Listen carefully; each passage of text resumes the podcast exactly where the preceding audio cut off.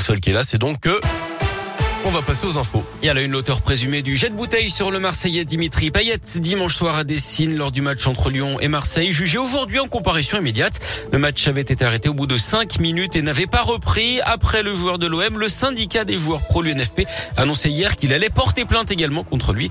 Une réunion a lieu aujourd'hui entre le ministre de l'Intérieur Gérald Darmanin, la ministre des Sports Roxana Maracineanu et les instances du foot français.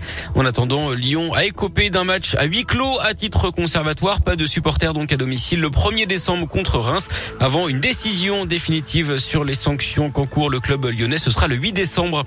Jean Castex positif au Covid. Il va se placer à l'isolement pendant 10 jours.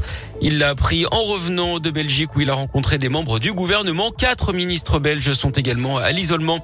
L'actu, c'est aussi cette campagne de dépistage aujourd'hui sur la commune des Portes des Pierres Dorées près de Villefranche. Ça fait suite au cluster découvert en fin de semaine dernière après les fêtes des classes en 1 à Pouilly-le-Monial. L'agence régionale de santé appelle toute la population du secteur à se faire dépister. Et dans les locaux de l'université Lyon 3, c'est une campagne de vaccination qui a lieu aujourd'hui. C'est sans rendez-vous ouvert aux étudiants et au personnel de l'université. Ça se passe de 9h à 17h à la manufacture des tabacs. C'est parti pour la 37e édition des Restos du Cœur. La campagne hivernale commence aujourd'hui. L'association alerte sur l'aggravation de la précarité des plus démunis provoquée par la crise sanitaire. Elle a aidé 1 200 000 personnes depuis novembre 2020 et distribué 6 millions de repas supplémentaires.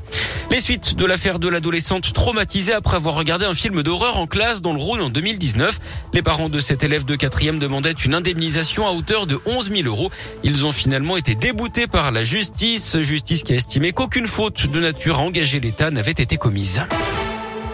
À Lyon, une formation lancée en vue de la Coupe du Monde de rugby. Vous le savez, la France sera le pays hôte hein, pour le mondial à l'automne 2023.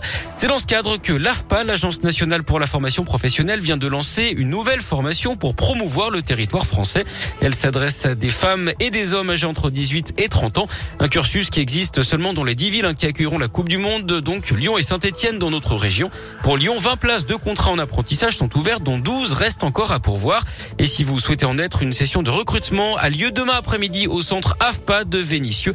Les précisions de Fabrice Yégaillan, le directeur national du développement de l'AFPA on apprend le métier de responsable d'établissement touristique. Et c'est un super projet parce que non seulement les euh, apprentis vont euh, participer à l'organisation de la Coupe du Monde de rugby et il y a deux lieux à Saint-Étienne et à Lyon, mais en plus de cela, ils vont assurer la promotion de la destination France et euh, surtout de la région Auvergne-Rhône-Alpes pour toutes les personnes qui viendront assister à la Coupe du Monde. Et en même temps, ils constitueront à la fin de la formation des possibilités de recrutement pour euh, les entreprises dans le sillage de la Coupe du Monde de rugby. Rendez-vous demain à 13h30 au centre AFPA de Vénissieux si vous souhaitez plus de renseignements. La formation se déroulera de novembre 2021 à 2023.